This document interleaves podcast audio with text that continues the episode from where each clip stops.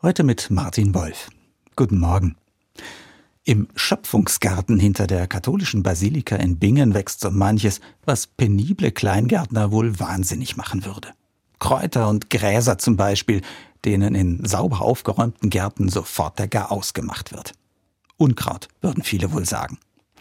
Aber Unkraut, erzählt mir das Gärtnerpaar, das den Garten angelegt hat, das gibt's genau genommen gar nicht. Zum Unkraut wird es erst im Auge des Betrachters. Wenn etwa Wildkräuter, die unerwünscht sind, sich selbst aussäen und dadurch für den peniblen Gärtner zum Unkraut werden. Trotzdem lassen sie auch im Schöpfungsgarten nicht einfach alles stehen, was die Schöpfung so hervorbringt. Holen zum Beispiel Pflanzen raus, die sich zu breit machen und andere verdrängen, ihnen Licht und Luft abschnüren. So ein bisschen, finde ich, ist ein Garten damit ja ein Bild für unsere Gesellschaft im Kleinen. Denn auch da gibt's ja welche, die gut miteinander können, die sich unterstützen und gegenseitig voneinander profitieren.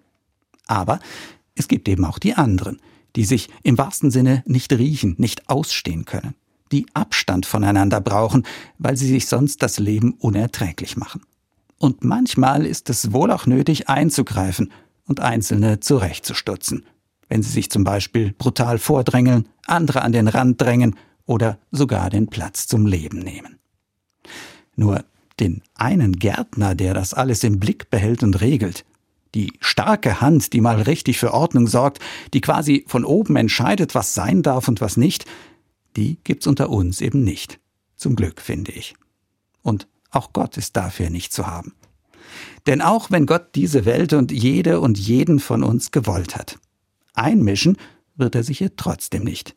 Wie wir es miteinander aushalten, das müssen wir letztlich selbst regeln. Dafür hat er uns schließlich ein paar Gebote an die Hand gegeben und ein Gewissen geschenkt, das uns sagt, was recht ist. Martin Wolf aus Kaiserslautern, Katholische Kirche.